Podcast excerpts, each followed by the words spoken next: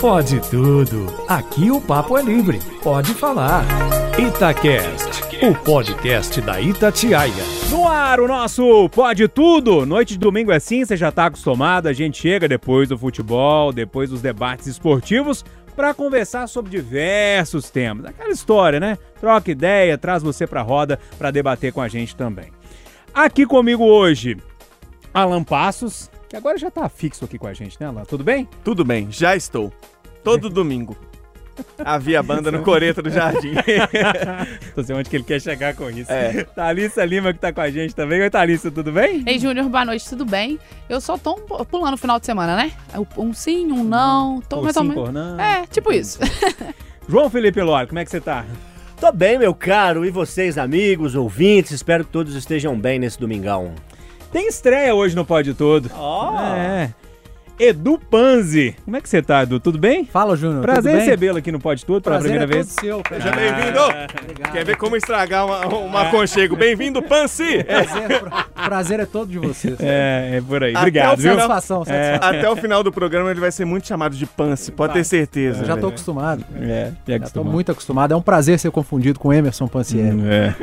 Mas a gente já trabalhou junto demais, hein? Já. Já, traba- já trabalhei. Quando eu acho que eu me livro de você, É, a gente eis que surge de você novo. outra vez. É. Gente, vamos começar com as músicas então? Ô, Alan, eu sempre gosto de começar com os cantores, porque Loli e eu somos inimigos do ritmo. Ué, né? então o programa não tem início, não? ele nunca começa. Chama essa música aí. É, essa aqui eu escolhi a partir do tema. Fui pesquisar se tinha alguma coisa que tivesse a ver com o tema, então já vou dar um spoiler. A música é do Raul Seixas, de 1976, eu não conhecia, chama Eu Também Vou Reclamar. Então, como eu não conhecia, não sei se eu vou saber cantar direito, mas tem um pedacinho que fala assim: Ligo o rádio e ouço um chato que me grita nos ouvidos, pare o mundo que eu quero descer. Olha os livros na minha estante que nada dizem de importante. Ai, gente. Ô, Loli, você já tava no ritmo aí com o Alan? E você? Você vai cantar hoje ou Eu não? conheci essa música do Raul, viu? Inclusive, sou grande admirador de Raul Santos Seixas, que vive sempre aí em boas lembranças. Sempre tem. É. Ó, Eu vou numa mais difícil e eu já sou sabidamente inimigo do ritmo. E é uma canção que faz uma homenagem a Amy Winehouse, a garota aí da Casa de Vinho. Ela faria 39 anos nessa semana se estivesse viva. É no dia 14 de setembro, né? Que foi quarta-feira. Isso, Quarta-feira. 14 de setembro. Ela faria 39 anos.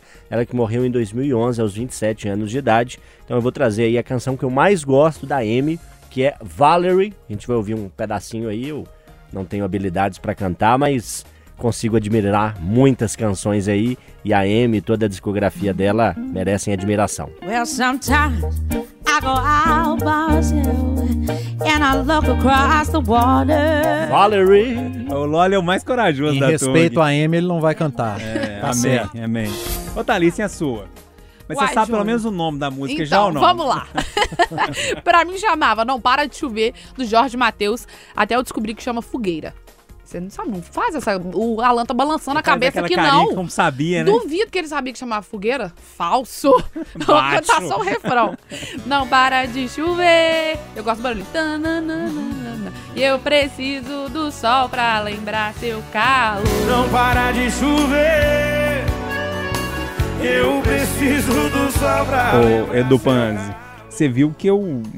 É. Fui gentil em deixar você por último, né? Ah, foi? Fui. Só pra você entender o clima aqui, que a Não, galera já- já- mesmo te já- encorajar. Já adianto que eu não vou cantar. Não? Não, lógico que não. Mas qual música que você escolheu aí? Claro que não. Mas eu vou falar o nome, ninguém vai conhecer. Blitzkrieg Bop. Ah, Ramones. Ah, Você conheceu porque Ah, tudo eu bem. já sabia. Que falso, tá com o trem anotado aqui do lado, É. velho. Pelo amor de Deus. Baixo. Baixíssimo. E, e eu escolhi Ramones, primeiro porque é a, é a banda que eu mais gosto. É o melhor show que eu fui na minha vida. Em 1994, eu era praticamente uma criança e fui no show do Ramones, na Gameleira, em Expo Minas. E essa música faz qualquer vovó sair da poltrona, levantar os braços e gritar Hey ho, let's go. Então, é, é um ba- baita de uma música. Vamos ver um trechinho então. Hey, oh, let's go. Hey, oh, let's go. Hey. Gente, pra fechar, hoje é, eu escolhi J Quest, cara, pra gente fechar esse bloco. E eu acho que todo mundo sabe cantar essa também. Tipo assim, eu vou esquecer de tudo as dores do mundo. Não quer saber quem fui, mas sim quem sou. Eu vou! É isso, meu povo. A gente já volta aqui no Pode Tudo pra trocar ideia. Agora é pra valer, a gente vai debater e começa a trazer você também pro debate, que é sempre muito bom quando você participa com a gente. Ah, O nosso Pode Tudo tá estendido hoje. A gente tem uma hora e meia de debate, então. É. Eu me permiti trazer um tema pra gente debater aqui, pra gente abrir esse Pode Tudo. Pode ser ou não? Pode. Lógico que pode, não pode É, tudo. né? até agora, inclusive já prometeu, não dá pra voltar atrás. Vamos lá. Eu sei que tá mandando, inclusive, hoje, né? Então, mas vamos lá. Pesquisas eleitorais. Já começa aí com a polêmica, né? As pesquisas funcionam mesmo? Vocês duvidam ou não das pesquisas? As redes sociais têm influenciado nessas pesquisas ou não? E o tal Data Povo que saiu esse ano aí? Tem valor mesmo? Não tem valor? As questões das bolhas, que envolvem ali aquela turminha que a gente convive no dia a dia. Como é que vocês observam? Como é que vocês olham para essa situação? Será que as pesquisas vão errar? Algumas erraram em 2018, né? Será que elas vão errar? Eles se ajustaram, não ajustaram? Como é que vocês veem, então, essas polêmicas envolvendo as pesquisas eleitorais aqui no Brasil? João Felipe Loli, tem que começar com você, que você está no dia a dia acompanhando isso. Alan também, né? Mas você tá, tá ali no Itatiaia agora e as pesquisas saem mais ou menos naquele horário da manhã, vocês sempre replicam. Como é que você olha para essas pesquisas eleitorais, Loli? Eu tenho algumas considerações para fazer sobre as pesquisas, vou tentar conduzir o, o ouvinte aqui no meu argumento. É, não tem o objetivo de convencer ninguém, pessoas vão divergir, pessoas vão concordar. O importante é a gente ter a oportunidade de compartilhar argumentos, de debater ideias e com isso todo mundo sai mais rico após esse tipo de debate, né? Pelo menos é essa a intenção que tenho sempre que participo aqui do Pode Tudo. Primeiro que é, eu acho que a pesquisa ela é mais confiável se ela vem de institutos de confiança. Parece óbvio, mas não é, e aí eu vou propor a seguinte questão. Se você vai comprar um sapato, se você vai comprar um relógio, comprar um carro, comprar uma casa, geralmente você confia mais naquele produto que já está ali consolidado, daquela marca, daquela fabricante de automóveis, daquela empresa que fabrica casas. É um raciocínio que se aplica aos institutos de pesquisa. Existem, pelo que eu conheço, pelo menos uns 3, 4 no país que têm a seriedade reconhecida, pelo menos por mim. E é nestes institutos que eu tento é, buscar as melhores informações. Outros institutos podem existir e podem ter boas pesquisas, certamente, mas é mais fácil averiguar e confiar em institutos que já estão consolidados há mais tempo ou que têm ali pessoas que a gente tem contato e confia na ética e na correção é, dentro dessas pesquisas. Então, primeiro, ponto é o instituto. Um segundo ponto que precisa ficar muito claro é que a pesquisa é um retrato absoluto de momento. É, a pesquisa pode ser uma hoje e pode ser outra completamente diferente amanhã, se algum episódio acontecer. Neste momento em que há uma comoção muito grande pela morte lá da rainha, eu tenho certeza que se fizer uma pesquisa a respeito de monarquia, a respeito dessas questões, a tendência é que haja um aumento de admiração, de aprovação à monarquia gerada pela comoção da morte da rainha.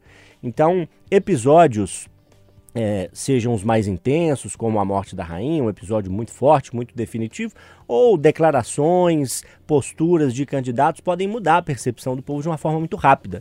Então, assim, a pesquisa que é uma hoje pode não ter o mesmo resultado dali uma semana, enfim, é, um mês. Então, isso tudo é muito demorado. E a gente tem ainda um último ponto que eu acho que é muito importante a gente levar em conta e eu convido o ouvinte a observar sempre que possível. É, as pesquisas precisam ser diversas.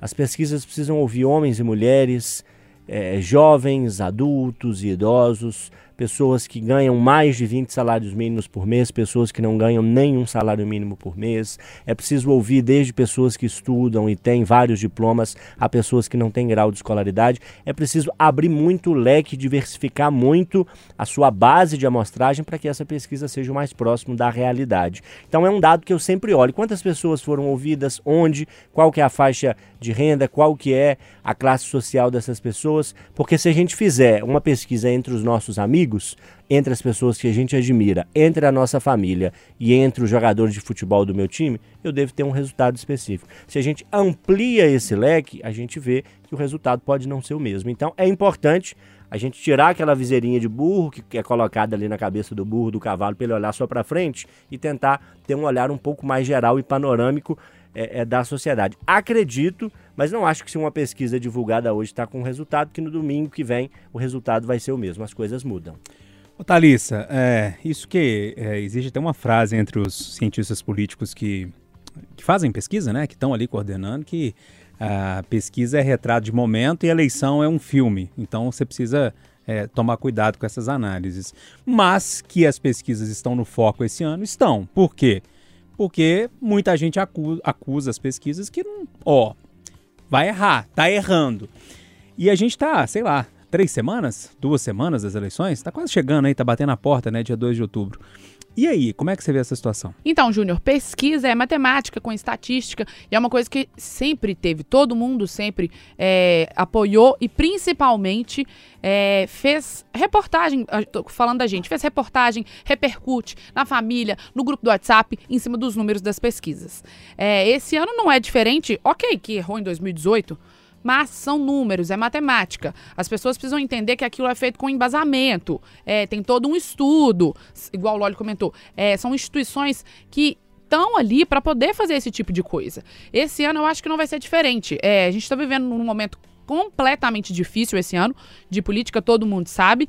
E assim, é, a bolha nossa, principalmente, para mim é o que mais pega. O que o Loli falou, eu concordo plenamente. Se você fizer uma pesquisa com a gente que está aqui, é, com seus primos, com seus pais, é determinado tipo de pesquisa. Ali vai sair uma porcentagem que você já esperava. Dependendo da pessoa que você é, coloca na pesquisa, quem você entrevista, a data, a, a, a, idade, ou homem ou mulher, você já sabe o que, que vai ser esperado, você já sabe o que vai sair dali. Até porque a gente convive com iguais, Justamente. né? Mais próximos ali. Né? Justamente. Então, assim, gente, todo ano é a mesma coisa. A gente sempre é, embasou em pesquisas. Essa discussão de que ah, ela errou em 2018. Ok, ela errou em 2018, mas a probabilidade é muito maior dela acertar. Várias vezes ela já acertou. A gente precisa confiar nessas instituições que fazem a pesquisa, que estão ali trabalhando para isso e deixar de lado a, a fulano tá com 5% a mais. Não vou confiar na pesquisa, não, sendo que na outra semana fulano tá com 3%. Muda, gente. As coisas mudam. A gente está num momento de mudança e principalmente nesse ano, a gente precisa ter cautela com tudo, tomar cuidado com tudo. E assim, é dados, Júnior. Não tem muito o que discutir. Eu acho que, assim, é questionável? É, é questionável. Mas duvidar da pesquisa é muito difícil. Eu, eu, assim, para mim é muito difícil. Eu não sou matemática, eu não sou estatístico, eu não sei como é que faz. Você vai ficar, você vai ficar duvidando de um número que a instituição fez justamente para um ano eleitoral, para poder saber quem está na frente ou quem não está? Não, eu acho muito suspeito ficar duvidando disso. Ô, ô Panzi, é, você tá lá no futebol no dia a dia, de vez em quando saem umas pesquisas lá, né? De número de torcida e dá uma confusão danada, dá uma briga danada. Mas nesse caso, muita gente fala que, uh, que as pesquisas erraram. E sim, algum, alguns erros aconteceram ali, né? Fora daquela margem de erro que eles, que eles colocam. Mas eu já vi muita fake news rodando no WhatsApp. É o seguinte: você pega lá o resultado da, da primeira semana da campanha eleitoral e compara com o resultado das eleições. E esquece que toda semana, durante um mês e meio, pesquisas existiram. E na hora que você pega o boca de urna, realmente você vê que está muito próximo do resultado. Mas as pessoas tendem, principalmente quem está atrás nas pesquisas, aí pode ser presidente, pode ser governador, pode ser senador, em apontar que, olha, eu não acredito nessa pesquisa. É mais ou menos desse jeito, né? Um choro de perdedor. É, sabe qual que é o problema, Júnior? Quando eu era mais novo, é, a gente tinha ali um, dois institutos de pesquisa, era um dava um número, o outro sempre dava um número próximo. Passou um tempo e hoje você tem 200 institutos de pesquisa, aí uma dá um número, vem outro, dá outro completamente diferente. Isso tira a credibilidade das pesquisas. Eu acho que os, pró os próprios institutos essa quantidade vai tirando a credibilidade das pesquisas. Você falou aí de futebol, tanto a do futebol quanto a, a da política. No, no caso da política, eu acho que o benefício da pesquisa ele é muito mais para o candidato, para quem trabalha ali nas campanhas, do que para o próprio eleitor. É, para o próprio eleitor, a pesquisa ela pode até direcionar a pessoa que está em dúvida, ah, aquele ali está na frente, eu vou votar nele mesmo e pronto. Ou então, esse aqui, coitado, está muito lá atrás, vou dar um votinho para ele. Uhum. Isso, isso, acontece. É, Mas eu confio, cara. Eu confio principalmente nos, nos institutos é, mais tradicionais. Acho que não tem por que desconfiar. Existe a margem de erro, vai acontecer. Aconteceram erros é, em, em pesquisas eleitorais. E eu julgo como normais, porque, como disse a Thalissa, há mudança mesmo. né? eu não, não vejo problema nenhum você, é, a uma semana da eleição, mudar seu voto. Né? Quem fica parado é poste. Você pode ter ali é, um- uma, uma promessa ou uma frase, é, algum programa que você observou que você fala, não, realmente, eu estava errado, eu vou mudar é, meu voto. Então, é, eu acho que na política é mais confiável até que a do futebol. Porque a do futebol tenho percebido que ela vai muito. é, ela é muito sazonal. Tem alguns clubes que estão bem, vai lá de repente sair uma pesquisa e a, a mostra que esse clube aí tá, tem uma torcida maior. Aí quando tá em baixa não tem, quando tá em alta volta de novo a pesquisa, É. porque para o clube é muito importante é, a, a pesquisa mostrar números favoráveis por causa da, da- do lado financeiro. Uhum. Se, você, se, se a pesquisa demonstra que você teve um aumento de engajamento, de torcida, engajamento em rede social, automaticamente o, o, o seu espaço vai custar mais caro. Então eu já tenho um, um- um pezinho atrás. Mas eu acho que as pessoas precisam saber qual instituto de pesquisa ela está vendo, ela está estudando e ela vai estar conferindo o, o- o- ah, mas, ah, o- os votos, enfim, as porcentagens. É, acho que são muitos hoje. Os próprios institutos de pesquisa eles tiram a credibilidade uns dos outros. Ô, Alan, vamos filosofar? Ele já olhou pra mim Vamos assim, lá, "Não, vamos lá." que cala cara, né?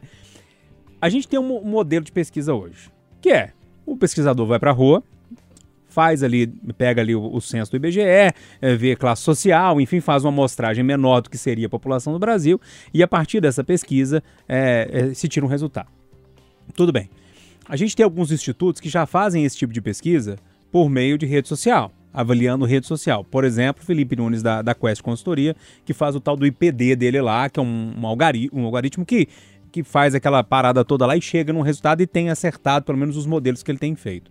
Qual que é o futuro das pesquisas? O futuro é mesclar? O futuro é só a rede social? Como é que você vê isso? É, eu acho que o futuro é mesclar, porque eu não vejo num futuro a curto nem a médio prazo é, a rede social sendo um meio para acesso de toda a população. Então você tem candidatos que realmente têm um grande desempenho nas redes sociais, mas que o que eles falam, o discurso que eles pregam, não abrange todo mundo, porque muita gente não tem as redes sociais. Eu não, é, aqui vamos deixar claro, não dá para ficar citando nomes, porque boa parte das pessoas, dos candidatos que a gente está falando, são candidatos agora de novo e a gente está no período eleitoral. Mas tem candidato que é considerado um fenômeno nas redes sociais. Eu pergunto meu pai, que tem, mas não é tão ativo, ele não faz ideia de quem é. Então não dá para confiar só na- na- nas redes sociais, elas são sim importantes, importantes, não dá para descartar. Não dá para os institutos de pesquisa mais tradicionais acharem que só eles são os donos da verdade, porque não são, mas eu continuo confiando muito. Eu queria pontuar algumas coisas rapidinho, porque caiu no senso comum, ah, porque em 2018 erraram tudo. Isso é mentira. Não erraram tudo. É, eu não vou falar nomes, mais uma vez, mas você em casa sabe de quem que a gente está falando. Na pesquisa para presidente do ano passado, o Datafolha, que é para mim o mais tradicional, o mais importante, é, ele fez uma pesquisa na quinta-feira, dia 25, já na semana do segundo turno. O atual presidente tinha 56, o que foi derrotado tinha 44. Aí depois, no sábado, nem tô falando de boca de urna, na véspera, o atual presidente tinha 55, o candidato derrotado ti- tinha 45. Qual foi o resultado? 55,13 contra 44,87. Então, assim, as pesquisas não erraram. Quando o cenário foi se consolidando, quem contra quem no segundo turno, quem é apoiado por quem, as pesquisas acertaram. Tivemos erros? Tivemos. Aqui para o Senado em Minas nós tivemos erros. Em alguns estados para E governador. pro Senado é mais difícil também, e né? Senado é muito mais difícil. Todo ano as pessoas fazem ideia quem que elas vão votar no Senado até a reta final de campanha. Então a pesquisa que mais mobiliza, continua sendo assim, que é para presidente, é uma grande mentira que as pesquisas erraram. É fundamental você ver o instituto, se ele é confiável, se ele é um instituto tradicional, quem é que pagou por essa pesquisa, porque isso é fundamental. Porque pode ser pesquisa delivery, né? Aí eu entrego o que você quer, né? E pode ser o próprio instituto financiou. Ora, bolas, se o instituto de pesquisas ele ganha vendendo a pesquisa, ele mesmo vai ficar se financiando, não é muito estranho? Não tem cara de caixa 2 por trás disso, então presta atenção quem é que pagou por aquela pesquisa. O recorte que foi feito, porque tem muito candidato, que até que o TSE, o TRE observe, ele divulga, por exemplo, uma pesquisa estadual, como se ela fosse uma pesquisa nacional. é, ou vinculada a um apoio de outro candidato, então é preciso ficar atento. E a última coisa, gente, eu, por exemplo, comecei essa campanha inclinado a votar em um candidato. Já mudei. Você tem que votar em quem você acredita, independente do resultado que está na pesquisa. Eu acredito que primeiro turno é para isso, para votar em quem você acha que é o melhor, quem mais combina com você. Se ele vai ganhar, se não vai ganhar, aí não depende das pesquisas, não depende é de voto. Tem uma pesquisa que não falha, não. A boca de urna é redondinha, Ah, né? redondinha. Aquela depois, né? Que a porque pessoa acontece saiu ali, dia. né? Ó, você votou em quem? É. Ah, votei nesse, votei naquele. Essa aí é batata. É, o problema dos erros, Alain, e só para arrematar isso tudo, é aquilo que eu disse, né? Muita gente pega a primeira pesquisa lá da campanha eleitoral e compara com o resultado da eleição. Aí, me desculpe, né, gente? É, é chegar a ser burrice ou então má fé, né? E Das duas, um. a, a boca de urna não costuma errar porque ela não influencia mais. A pessoa já votou. Também, tem isso. isso a gente tem que ficar de olho. É verdade, é verdade. Turma, e aí você? Gosta das pesquisas? Acredita nas pesquisas? Elas te influenciam de alguma forma ou não? Manda mensagem pra gente que é sempre muito bom ouvir e saber o que vocês estão pensando. João Felipe Lolli, sem mais delongas, apresente seu tema, meu caro. Minha questão é a seguinte, turma, agora nessa semana a gente muda de estação, vem a primavera, o- o inverno tá indo embora, e na verdade ele já foi embora há alguns dias, né? BH, pelo menos, boa parte de Minas, temperaturas altas nessa semana, Belo Horizonte superou os 36 graus. Final de semana o tempo deu uma viradinha, mas durante a semana fez bastante calor. E aí a minha discussão é aquela que a gente sempre faz quando a temperatura está muito alta ou muito baixa, né?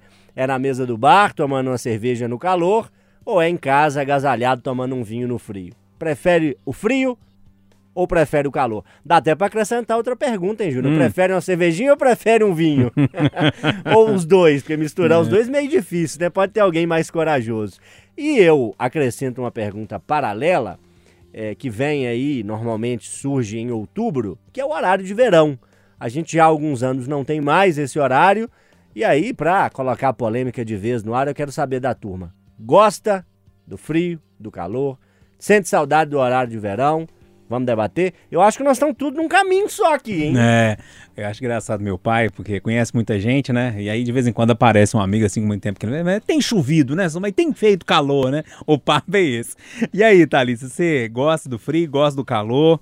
é, horário de verão, enfim, fique à vontade, mas geralmente as pessoas mais magras, e você é uma pessoa mais magra, eh, gosta do frio. Odeio calor. Vocês não andam de ônibus, gente. Eu pego o ônibus, o povo fedendo dentro do ônibus.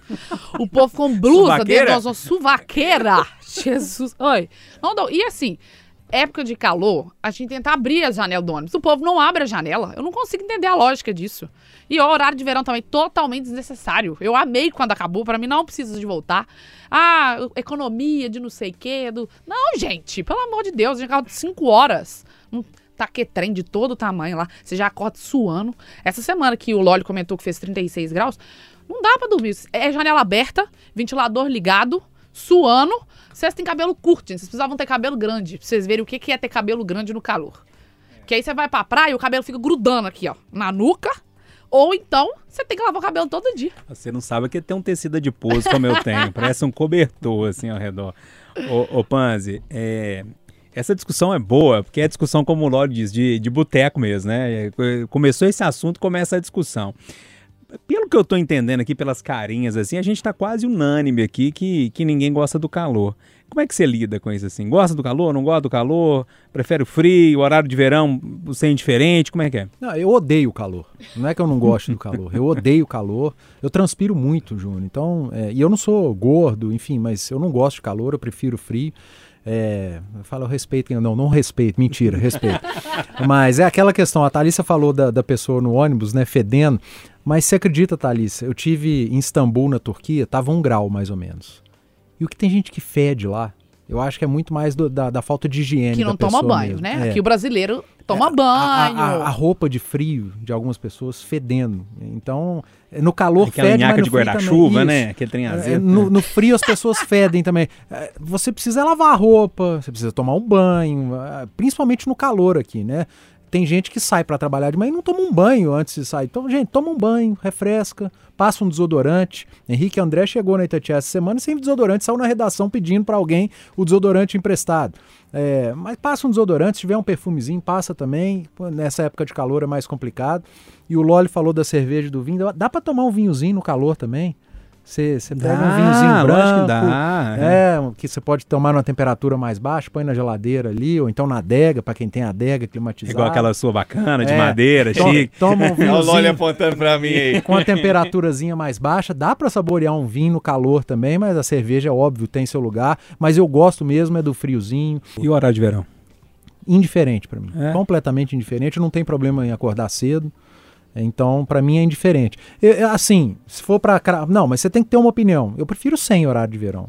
Mas é absolutamente indiferente. Alan, o seu tem certeza que gosta do calor e gosta do vinho também, porque a adega tá funcionando, né? É, va- vamos por partes, porque é preciso, né, desmistificar algumas coisas. Ponto 1, um, tem adega? Tem. Ó, até ganhei de presente de casamento, né? Não compraria adega porque custa caro pra boné. E o Loli tem razão, coloquei a adega pra funcionar. Ah, vamos fazer uma graça. Tinha assinado esse negócio de clube de vinho, não sei o quê. As vacas estavam mais gordinhas. Aí depois cancelei o clube de vinho, porque você vai fazer. Ih, tem que fazer uns cortes aqui. Isso é supérfluo, né, gente? Aí cortei. E a conta de energia, que já tava aquele absurdo que tava mesmo, o que que dava pra desligar? Aí o banho ia- era mais curto e não sei o que, mesmo assim não abaixava. O trem puxa uma energia, mas uma energia, a tal da adega climatizada, ela tá desligada lá em casa, tá servindo de, de porta-garrafa, tem outras coisas por cima. Que- que- Pronto, você se defendeu. Pronto, tá Artigo defendido. 14. Você não é igual tem lá no Congresso, tem artigo 14, Tem, quando você cita a outra tem. pessoa, a pessoa tem o direito de defender. Pois é, mas pra bebida, por exemplo, eu acho que o frio ele tem essa vantagem, não te impede de tomar uma cerveja. É até bom que se ela não estiver tão gelada, você toma uma cerveja artesanal assim mesmo, você toma uma cerveja normal. É, o frio é muito mais fácil de lidar. Sempre tem alguém que aparece com uma- um ponto que é, claro, muito válido, das pessoas em situação de rua, que sofrem muito no frio. É verdade. Mas vocês já viram também como é que sofre no calor, gente? É muito complicado também. A gente tá falando de temperaturas 36 graus fez essa semana, nós estamos no inverno.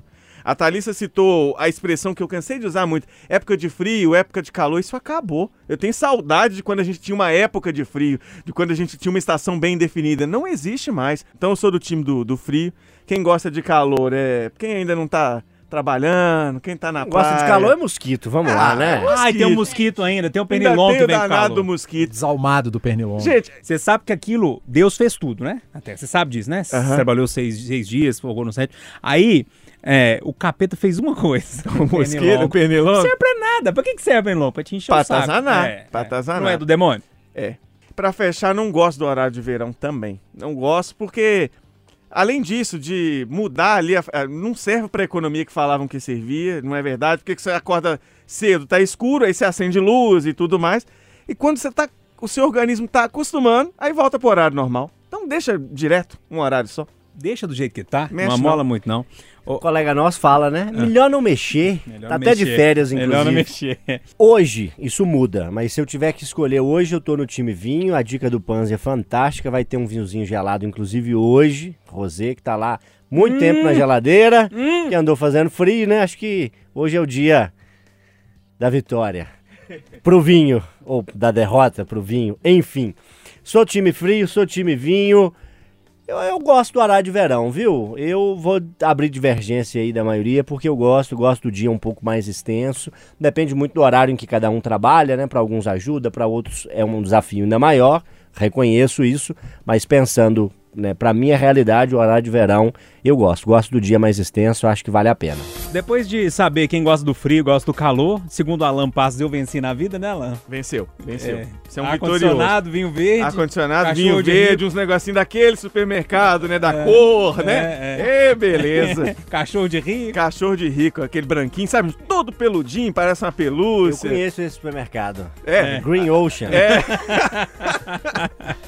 Oh, meu Deus do céu. Alan, vamos parar, Diogo. Já, já tá indo pro caminho que não dá olha, certo. é, olha o risco. Vamos, vamos lá. Manda seu tema pra gente. Vou mandar. Tem um pouco a ver com o tema do Loli, mas aí eu vou além.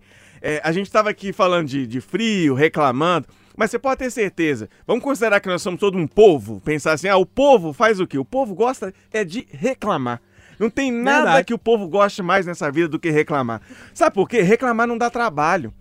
Reclamar, você reclamou ali, passou, não gosta de propor. E, e reclama é de tudo. Se a gente tá numa temporada Frio, calor. de frio, o povo reclama demais do frio, reclama muito do frio. Ele reclama muito do, do, do calor, quando tá no calor. Quando tá uma temporada de chuva, nossa senhora, vai parar de chover mais não? E se não chove como tá agora, ué, pelo amor de Deus, não vai cair uma gota de chuva. E por aí vai. O povo reclama tanto que ele reclama dos políticos de modo geral. Ah, político também, tudo igual. E que é bom que generaliza. Porque se você for fazer uma crítica pontual, dá trabalho. Aí você generaliza. E o povo reclama do próprio povo. Quem nunca ouviu a frase? Mas o povo é difícil demais, né? o povo é difícil demais. Ah, o, último exemplo. Tem gente que reclama quando o celular pipoca o dia inteiro, o WhatsApp. "Ah, Mas o povo me dá sossego o dia inteiro. E aí, se ninguém manda mensagem, ah, mas nessa hora que você precisa, não aparece um amigo também. Eu quero saber de vocês. Eu- Vocês não, co- deixa, eu- deixa eu falar. Ah, uma- claro. É, tem final de semana que não tem festa nenhuma. Aí reclama que não tem festa no lugar pra ir, não tem aniversário, não tem nada. Aí final de semana depois tem três no mesmo dia. Mas tem três, não podia dividir, não é? Exatamente. Porque o que mais a gente gosta? Reclamar. Eu quero Verdade. saber se vocês concordam com isso. Vocês são dos times dos reclamadores oficiais. Tem uma camisa com estampa muito legal, inclusive, que é assim: ó vida, ó céus e reclamadores profissionais. Essa frase é daquele desenho, né? Daqui- do é. Leão da Montanha. Exatamente.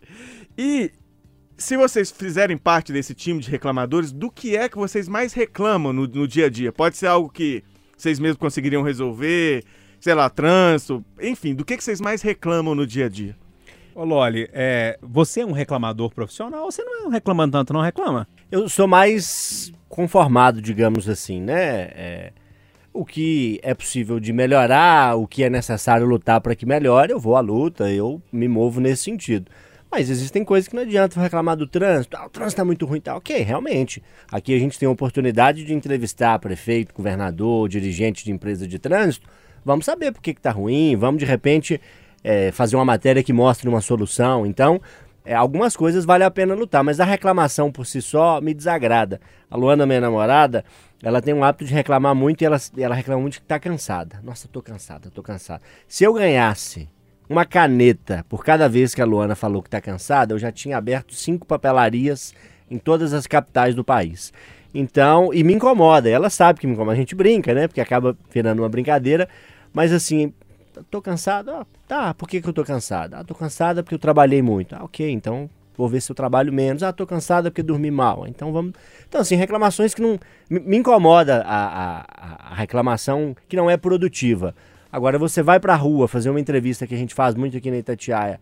É, fala, ó, a gente quer saber agora sobre saúde. A pessoa, ah, o posto está muito ruim, a fila demora, o transporte é ruim, a educação. São reclamações propositivas que jogam luz sobre um problema. Então existem várias eh, gradações, né? Existem graus aí de reclamação, enfim. Eu acho que ela é válida, mas em excesso ela incomoda, ainda mais quem vive com pai, mãe, familiar, namorado, namorada. Enfim, tenho, tenho minhas ressalvas às reclamações. E tenho duas indicações aqui no papelzinho. A primeira é ABN. Quem é Cê- ABN aqui Você na ficou, você Itatiaia? ficou virando esse tempo. O que, que significa BN? Quem é ABN Ah, aqui na agora Itatiaia entendi. que reclama Alexandre muito? Botinha Nascimento. ah, Que- o- o- gente, que o Ló tá levantando a plaquinha desde o começo do tema e a gente tá assim, que isso, né? Eu penso em duas pessoas quando o assunto é reclamação aqui na Itatiaia. É, o Botinha, que já passou por aqui, é muito querido, né? Tá comigo no Itatiaia agora, é um amigo queridíssimo, a gente pega no pé dele, é um, né? É o ABN. Agora, essa segunda A outra pessoa sou que eu, ganha. gente. Isso é um T? Eu achei que era um X. Isso aqui é Eu já Thalissa. tinha entendido desde a hora que ele levantou o papel. Vou pular aqui o do meio, né? Thalissa Lima. Ô menina que reclama isso, Cê- porque tem 23 anos de idade, hein? Reclama- Imagina reclama quando for uma senhora. Você não vai falar que é Thalissa Nossa. Pamela? Para! É por isso que eu reclamo, gente. É muito difícil eu. E eu Ó. quero depois fazer uma pergunta, porque eu entreguei os colegas aqui. Eu quero saber do Panzi lá do esporte, quem é que tem fama Ah, de reclamar, boa, viu? boa, boa. Mas primeiro dá pra deixar a É, Thalissa se defender. não, porque a gente vai de uma ponta a outra. De uma pessoa que não reclama, que é mais conformado, pra Thalissa Que é a Lima. reclamação em pessoa. Que é reclamação top 1. Mas sabe o que, que me, incomoda? Eu tô vendo o Loli falar, mas o, Loli tá me incomodando, porque ele não entendeu ainda a, a beleza da reclamação. Porque tem uma beleza na reclamação. Claro que tem. Você tira uma raiva que tá mais ou menos aqui no Um meio ódio. do peito, na boca do estômago, e joga para fora. Isso é quase uma terapia, né, não, Thalissa? Claro que é, gente. Pelo amor de Deus, eu reclamo o dia inteiro. E é assim, ó, o Alan comentou. Ah, mas reclama de quê? Por exemplo, eu peço muitas pessoas lá em casa as coisas.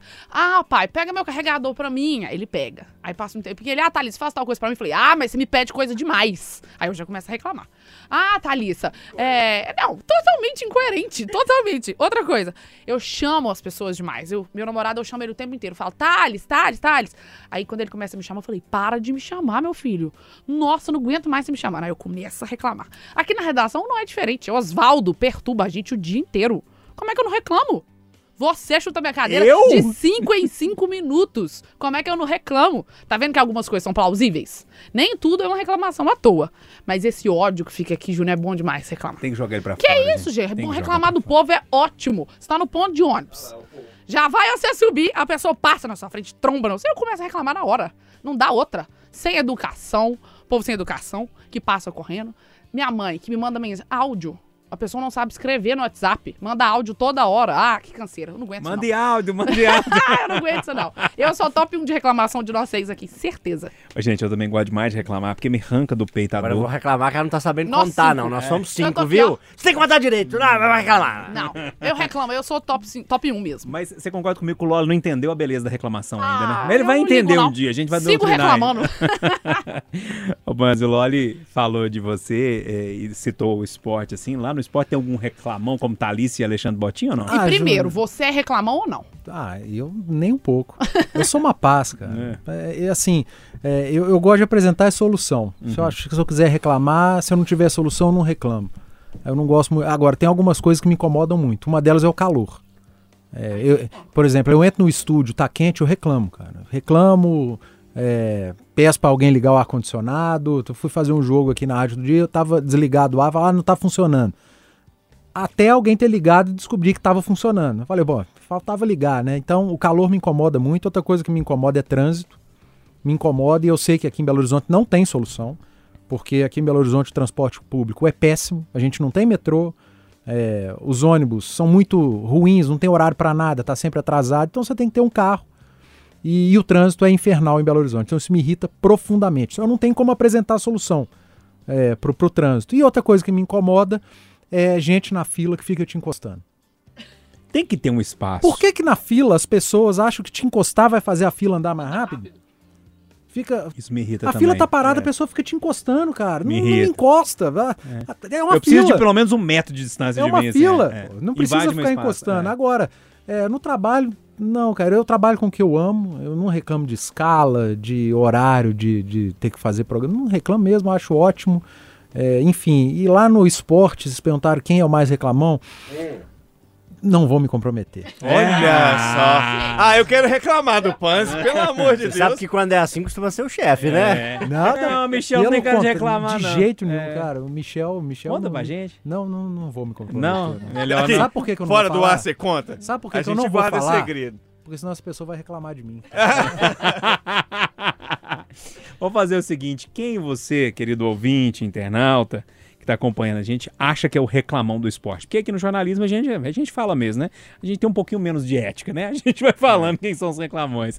É, e, enfim, lá no esporte. Quem que vocês acham? Manda pra gente, escreve É. aí. Vai virar bolão isso. Eu não a- sou. É, é. Ô, Alan, me ajuda a doutrinar o Loli aí na, na, na reclamação. O Loli tá muito é, conformado. Tá, o- mas o Loli, eu conheço o Loli há uma década, é, talvez até um pouquinho mais. Uma década, né, Loli? Vamos arredondar? É 2010, né? É 12 mais, né? anos. 12 anos, então é mais. Uma dúzia de, de anos. O Loli tem esse perfil mesmo. Não é um personagem, não é agora. É, é, é do perfil dele, de não reclamar muito. É, até porque vai muito nessa linha do que o Panzi falou. Senão a gente só reclama do tipo assim, quando você não tem solução, você vira o, o chato. Eu sou uma pessoa que reclama bastante. É, admito isso, vocês sabem disso. Mas normalmente as reclamações que eu faço pra fora, assim, é já com alguma, alguma solução. Se não pro que se fazer daqui pra frente, inclusive com que, ah, deveria ter feito assim, assim, assado. Tem um tema que eu reclamo demais e que eu não posso falar aqui porque... Melhor não. Melhor não. Mas é, eu gosto também de reclamar já apresentando e das coisas que ninguém consegue resolver, e aí eu incluo o trânsito como o Panzi falou, porque vai num problema que é de cada um. O, motorista Belo Horizontino, ele, ele é sem educação, no, no geral. Ele é egoísta e sem educação. E aqui sim eu estou generalizando. Desde não costumar parar para alguém atravessar na faixa, isso acontece demais. E agora que eu saio para passear todo dia com, com o neném, assim, cara, tem dessa. Se é idoso, se é mulher, se tá com criança, o povo não para. E o, o Belo Horizontino criou o conceito de que só ele tem pressa. Então só ele precisa entrar na frente dos outros, só ele precisa entrar mais, mais rápido. Mas aí eu não reclamo pra fora com o vidro aberto, porque eu tenho medo de uma, de uma briga, de uma confusão. Fecha o vidro, aumenta a, a, a música e xinga os outros demais dentro do carro. Aliás, esse é um tema espetacular pro próximo Pode Tudo, é o trânsito de Belo Horizonte. É. Quando, quando você liga a seta, a pessoa de trás acelera. A gente já falou isso aqui algumas você não vezes. poder entrar, mudar de E faixa. é desesperador, cara. Isso quando liga a seta. É, e o problema é que, por exemplo, eu que vim do interior, eu cheguei aqui bem educadinho, sabe? Aí, dois meses depois, eu tava igualzinho. Porque você dá a vez pra pessoa passar, mas na hora que você precisa, ninguém te dá a vez, né? Você fica- Impressionante. é impre- você vai ser a, a cultura, né? Você vira um, um ser humano do meio. Ô, ô Loli, remata aí. Mas o tema é do Alão, Ah, é do Alan? É, ele quer que você reclame de alguma coisa. E a- até o fim, o Loli vai ter que reclamar de alguma coisa, senão ele não fica satisfeito. Tá bom? Não reclamou não, né? Não, não reclamou. Não deu certo, não deu certo. Alan, então você já rematou. Eu vou dar só um beijo pra Alessandra Mendes, que é do time dos reclamões também. Beijo, Ale! Sei bem, sei bem. Por favor, Convivo. né, gente? Que bom que alguém lembrou. Eu, eh, na verdade, queria entender por que, que a Thalissa e a Alessandra se dão tão bem. Queria entender há um tempo, né? será, Agora eu já descobri. Que é, um- é uma encontra eco na outra. Gente, mas jornalista tem que ser uma classe reclamão também, né? Em grande, grande parte, né? Gente, é, Enfim. Ai! Ô, Edu Panzi, deixa eu ser jamais pro, pro, pro fim, assim, até pra dar tempo pra você se ambientar, entender todo o movimento do programa aqui. Mas você não pode fugir de trazer um tema pra gente. Claro que não. E é um tema que eu já entro reclamando. Que contradição é não essa? tem como. É, é, ô, ô Júnior, eu essa semana eu fui no show do Guns N' Roses e algo que já vinha me incomodando, mas que chamou atenção ainda mais como tá caro se divertir. Como você gasta dinheiro quando você quer fazer um, é, ir para um lazer, se divertir, curtir algo que você gosta. Alguém pode virar e falar, mas pô, se tá caro não vai no show, mas é o momento da diversão, de você é, assistir um show que você gosta, que fez parte da sua adolescência. E é muito caro. Eu e a Elma, que é, que é minha mulher, a gente gastou ali juntos por volta de 1.200 reais com esse show. Meu Deus. Ingresso, cerveja, água e estacionamento. Só essas quatro coisas. Ingresso, 430 reais uma pista para cada, a inteira. Quem tem meia pagou meia. Pista é aquele movimento ali mais, mais baratinho. Não. Não? Mais Pista é barato, mais caro? Mais, mais barato é a arquibancada. Ah, tá. é, superior, Uhum. depois a inferior, aí vem a pista e depois pista prêmio. Entendi. Aham. Eu fui de pista, é, que não é a prêmio, que é Classe perto do média ali. É, é, vamos dizer assim. Aí você tem que comprar o estacionamento antecipado, que é algo que eu não consigo, não entra na minha cabeça. Em dia de jogos, o estacionamento do Mineirão custar 40 reais e no show 60. Qual que é a diferença? É, e no show você fica menos tempo que no jogo. E você paga mais caro do que no jogo. Um negócio que não entra na minha cabeça. 60 reais de estacionamento. Aí você sai do seu carro, vai para a esplanada, entra para não pegar fila, confusão, cerveja, 16 reais uma cerveja de 350 ml. E a água, 8 reais. Então, eu fui ver o que eu gosto, eu fui tomar o que eu gosto, você gasta muito dinheiro. Pô, mas então vai fazer um lazer mais barato. Você já viu quanto. Já botou no, no lápis, eh, na ponta do lápis, quanto que é fazer um churrasquinho hoje? A carne custando que tá, a cerveja custando que tá, então vai pro boteco. Sabe quanto custa uma garrafa de cerveja num boteco? Por isso as pessoas estão ficando em casa. Eu acho que a pandemia acelerou isso, porque muita gente se acostumou a, a, Descobriu a beleza de ficar em casa. a se divertir em casa, às vezes chamar os amigos para ir em casa, porque a bebida vai custar mais barato, a comida vai custar mais barato, você está ali no conforto, é até mais seguro é, em muitos momentos, mas está muito caro. Está muito caro sair, está muito caro ir a show, está muito caro viajar, passagem de avião cada vez mais absurdo, uma passagem de ponte aérea para Rio, São Paulo, que você pagava ali menos de 200 reais, hoje se bobear não sai menos de 500, é, é um negócio de louco. Então o lazer está custando muito caro. É o, o momento que você tem para se divertir, você acaba que não consegue se divertir quando você olha o que você está gastando. Estou eu reclamando aqui. Ó, Alan, o, o, o Panzi tá, tá levantando uma lebre ali de que. da caristia do lazer, né? E realmente tá caro. Eu tenho muito tempo que eu não faço esse tipo de programa, Vans? Eu desanimei já tem um tempo, assim, de fazer esse tipo de coisa, porque eu realmente eu acho muito caro. É... Mas interessante, mesmo custando esse valor todo, o show tava lotado, não tava? O, o do Guns nem tanto, devia, devia ter umas 30 e poucas mil pessoas. Eu fui no do Metallica Uhum. e estava absolutamente entupido. Mais ou menos o mesmo valor também. 60 mil pessoas, o mesmo valor, É. mesmo valor. O povo ainda vai, ela. Vai porque acho que a pessoa começa a pensar assim, cara, se eu não puder gastar uma grana pra mim, pro meu divertimento, pra alimentar o espírito, é um desaforo. Porque assim, pagar caro a gente tá pagando em tudo praticamente, das coisas básicas, por isso cada vez sobra menos dinheiro justamente pro, pro lazer que, que o Panzi falou. Ah, se você não estiver considerando um, um show, um show do Guns, um show do Metallica, é, vai fazer um fim de semana, no sábado e domingo, você vai em dois bares que você gosta de ir e que vai ter uma música ao vivo, você vai pedir um prato que você gosta. Tenta pensar um pouquinho ali de seis meses, um ano atrás, quanto que ele custava, quanto que custa agora. O cover que eu sou super a favor do de- que os artistas tenham espaço e tudo, mas a gente que vai consumir é que paga no fim das contas. Então, e tá cada vez mais caro. Foi aquele tempo que você pagava dois reais por pessoa, cinco a mesa, 10. Tem lugar que cobra 20 reais o cover. E eu tô falando de artistas do dia a dia ali, é, regionais, locais. Para um show como esse, cara, eu não consigo entender. O Pans falou do futebol. No final do, do ano passado, eu fui em alguns jogos como torcedor. E o estacionamento que custava 30, na reta final subiu para 50. Sabe? Pessoal, 40, assim, um supermercado que tem do lado que já te cobrava uma consumação. Sabia que as pessoas usavam o supermercado como estacionamento alternativo ao Mineirão. E ali você. Desculpa, ali pediam um. Pra você consumir para pagar aquele valor. Era 30, passou para 50. Então também é meter muito, muito a faca no, no, no cara que trabalha e que tá indo atrás de, de um lazer. E eu não consigo imaginar que não- essa conta não fecha na minha cabeça. Pra que vender uma cerveja a 16 reais, a pessoa vai comprar o quê? Duas? Se você colocar ela 9, que já é um valor acima do normal, ela vai comprar quantas? Quatro? Cinco? Então, às vezes, ven- é, vender é, e ganhar na quantidade do que no preço unitário. Mas não, é, é uma, uma ganância e achando que quem veio no show do Guns vai poder gastar. E, e não vai. Eu acho que, no fim das contas, além de tudo, é um erro de quem tá empreendendo, honestamente. Alan, ô Alan, ô Loli, te fazer uma provocação aqui em torno desse assunto. É, nas minhas férias do mês de agosto, final de agosto ali, início, sei lá. Volta do mês de agosto, eu tirei uma semaninha de férias, eu, eu dei um pulinho em São Paulo, eu gosto muito de São Paulo. Eu acho uma cidade muito legal e, enfim, gastronomia. é, São Paulo me gusta passear por lá. É, lá eles têm uma expressão, e eu ouvi lá dessa vez de novo, que é problema de rico. Oficina tá cara, o pneu da minha Mercedes tá, tá caro demais, o show tá caro, enfim. Eu não sei, e aí eu tô pensando com a cabeça do ouvinte, a turma que tá ali no dia a dia mesmo, trabalhando mesmo para comprar comida, pagar a conta de luz e tal.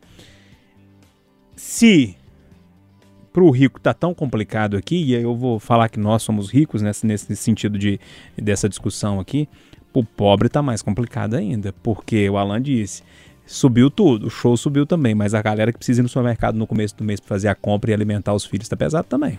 Como é que é a expressão lá de São Paulo? É problema de rico. A gente, a gente mais jovem, vou me colocar nessa condição, apesar da nossa idade ser bem parecida, tem uma outra expressão, né, Thalissa? White people problem.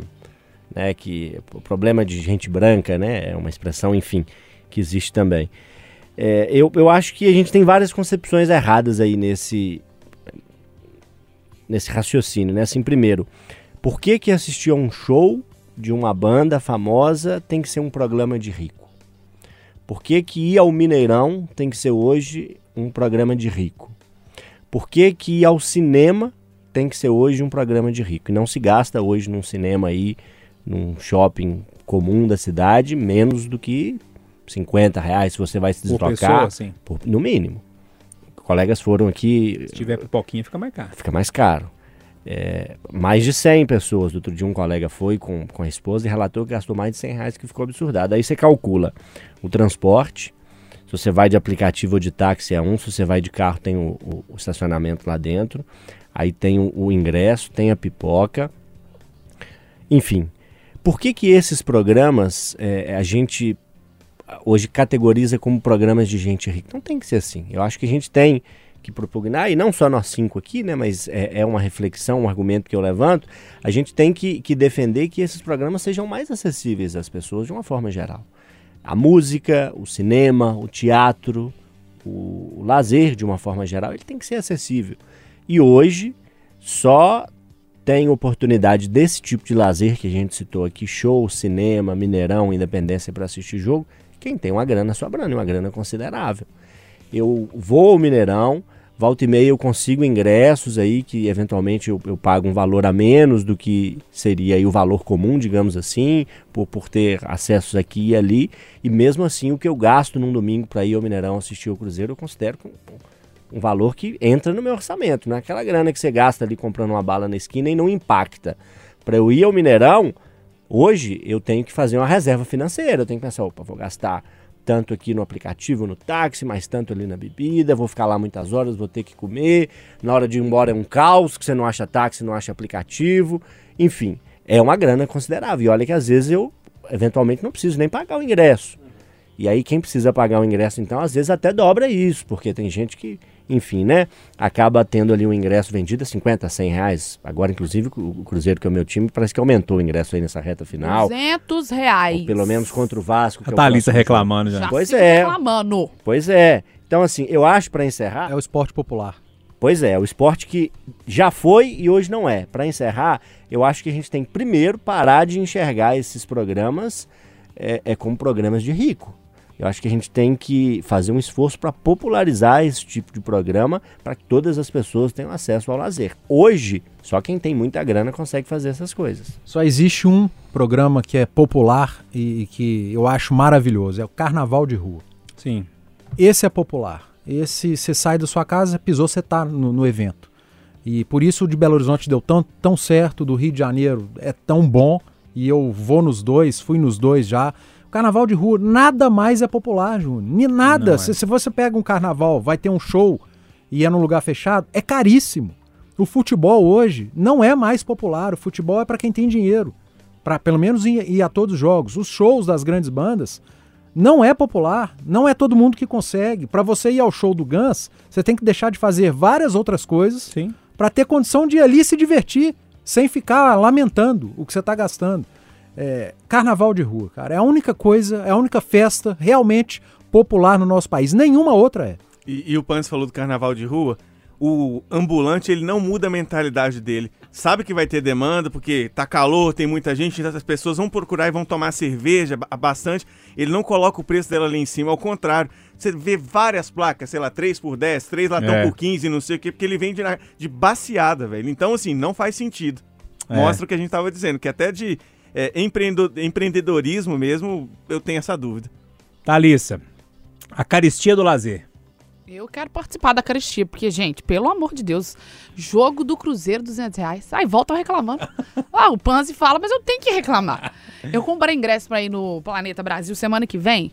A pista, a pista, eu paguei 390 reais. Existe isso?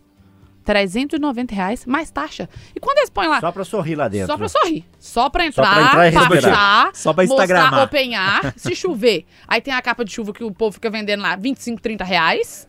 Sendo que você pode pegar a capa da sua casa, do carnaval. Aí tem esse monte de detalhe. É, gente, é absurdo, não existe isso não. Um Tem a jogo... taxa. Tem, tem Você taxa. imprime o ingresso, tem taxa. Isso que eu queria falar, Júlio, foi 390 reais, mais a taxa. Aí a taxa é R$19,90. 400 reais o ingresso de pista. Tem base. Aí o povo fala assim, ah, não, mas tem bobo que paga. Tem bobo que paga porque eu trabalho pra poder curtir o mínimo. Aí o mínimo é 400 reais. É isso, gente. A gente trabalha e eu acho que o básico. A gente tem que, assim, Mineirão é o básico que a gente tem. A gente trabalha tanto, não é possível que a gente não tenha um dinheiro pra poder ir num jogo do Cruzeiro. É no mínimo 200 reais pra gastar ali, Júnior. Porque a cerveja lá dentro é 10, 11 reais.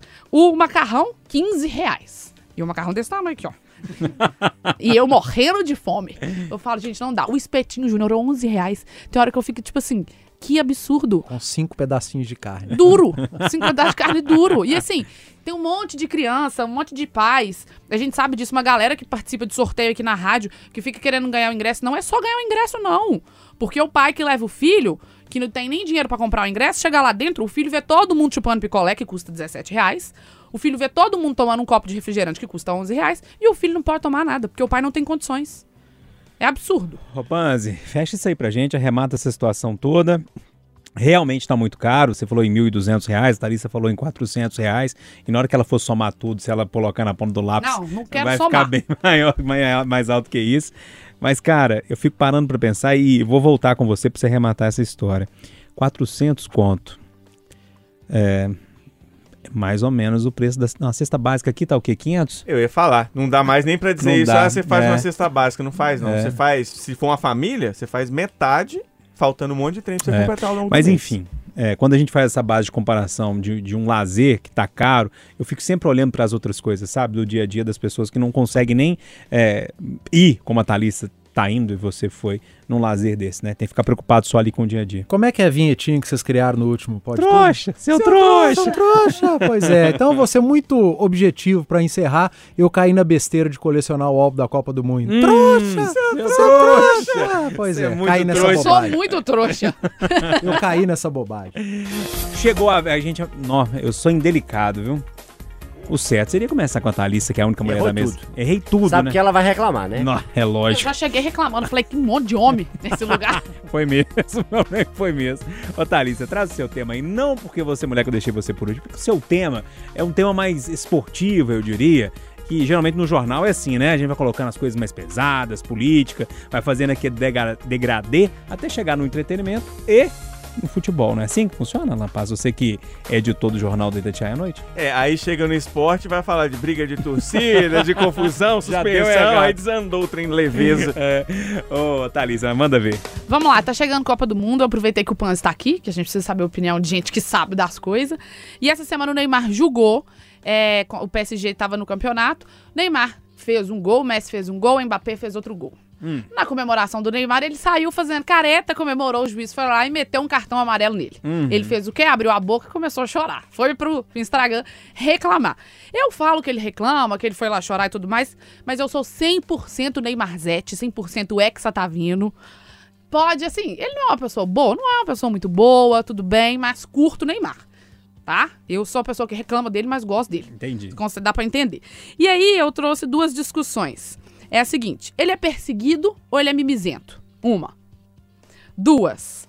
É, eu peguei alguns dados desde 2009, passando pelo Santos, Barcelona e PSG, e ele tem 159 cartões amarelos. É muito bom atacante, Panzi?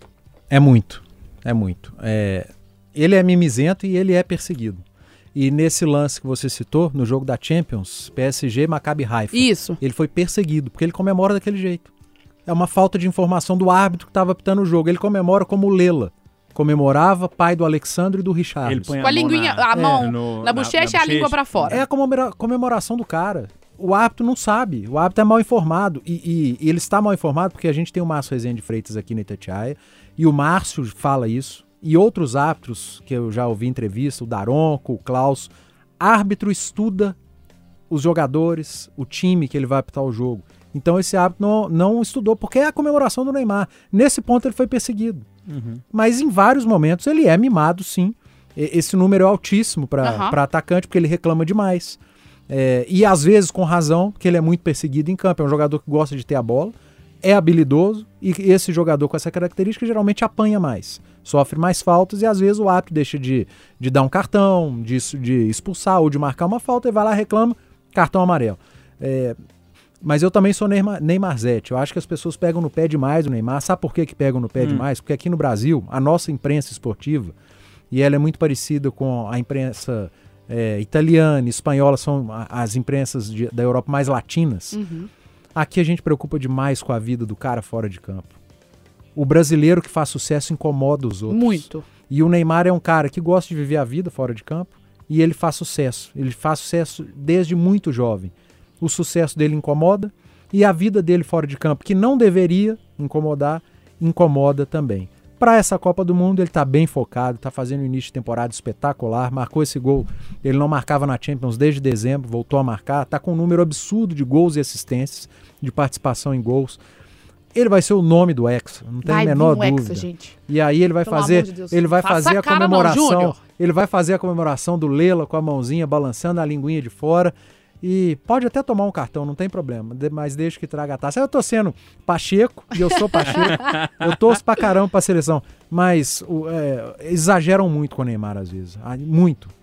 Exageram com o Neymar, Alan? Ou o Neymar é exagerado? Ou os dois? Não adianta respirar e olhar pra mim querendo que eu concorde com você, que eu sei que você tem preguiça do Neymar. Eu tenho muita preguiça. Não, isso aí você vai ficar sozinho se depender de mim. É, Amargurado. esse amargurada. Ó, Aqui, ó, pra você, ó, a caretinha do Neymar pra Moreira. O você. sucesso do Neymar te incomoda, De Júnior jeito Moreira? nenhum, eu só acho ele chato, mimado.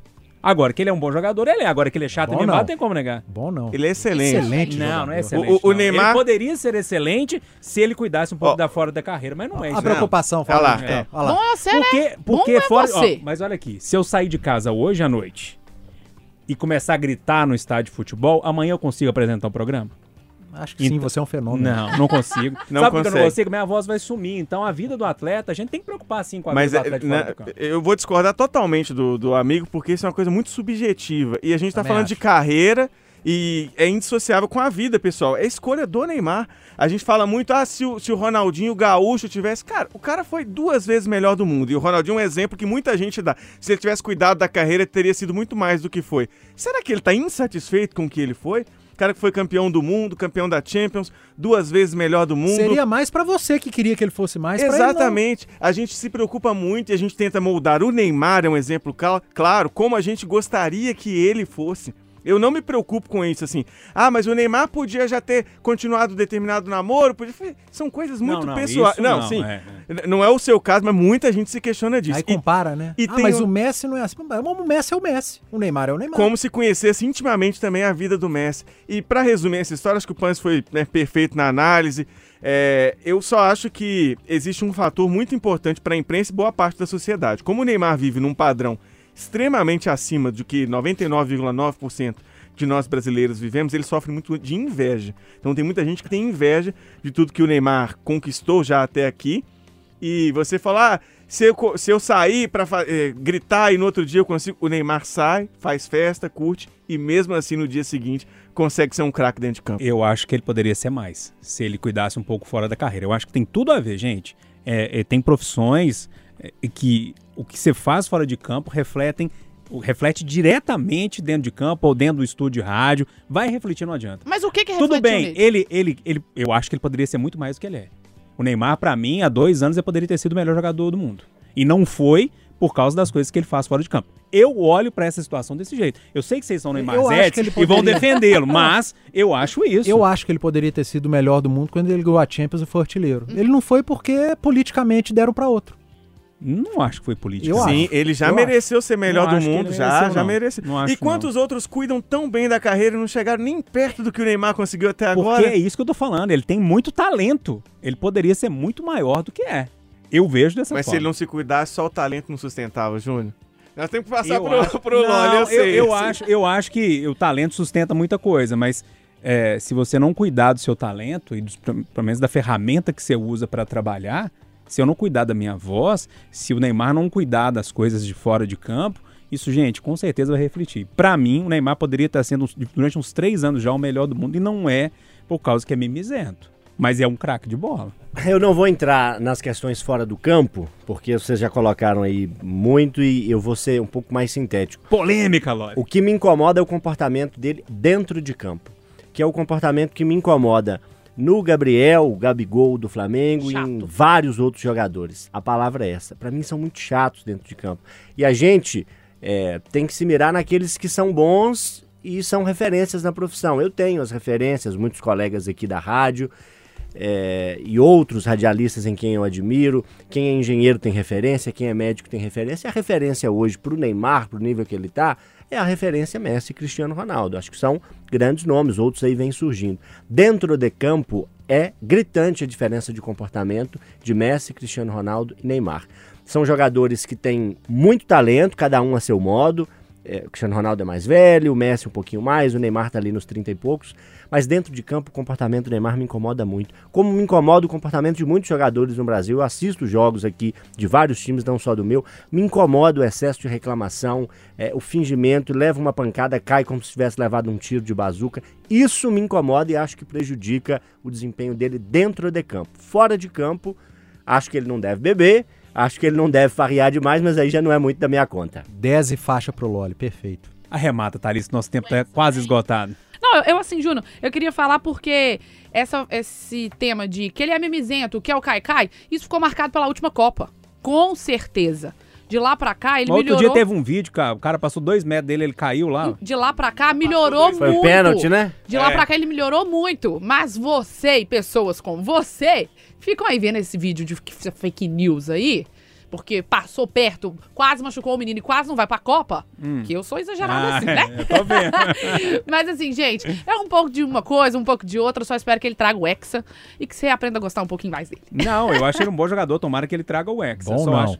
Bom, ele poderia ter sido Excelente. excelente. Ele Eu tô poderia fechada ser com o excelente. Panzi. Poderia ser, mas não é. Pessoal, o debate, lógico, continuou aqui durante o intervalo. Sou voto vencido, mas sou chato, então eu não abaixo. Aí dá confusão, né? Mas vamos fechar isso aqui, porque o nosso tempo já tá mais que esgotado, não tem jeito. Alan, obrigado por hoje, viu, meu velho? Um abraço. até a Valeu. Neymar Júnior. Ele, inclusive, é Júnior, né? Júnior. Mas eu sou Júnior Júnior. Panzi, obrigado, cara, pela gentileza de ter participado com a gente. Sempre muito bom. Volte quando quiser. Prazer é meu, Júnior. Obrigado pelo convite. E claro que eu vou voltar. O papo aqui é bom demais. Resenha, né? cara? Resenha, Resenha total. é bom demais. Só faltou a cerveja aqui na bancada, é, né? E a gente, a gente pode trazer o, o último tema, o Neymar, pro próximo, porque ele é polêmico e é bom pra caramba. É bom discutir, dá uma polêmica, é bom. Ah, as redes sociais estão daquele jeito aqui. Loli, obrigado, meu velho, um abraço. Muito obrigado a todos. Alegria ter o Panzi aqui, Alan, Thalissa, Júnior e você, ouvinte, que é a nossa razão principal de fazer o programa. Boa semana! Tchau, Thalissa. Tchau, Júnior. Um beijo pra você e pro Neymar. Pessoal, fechando o Pode Tudo de hoje, vamos fechar com música, o J Quest. Além do horizonte, aproveite a semana, tchau.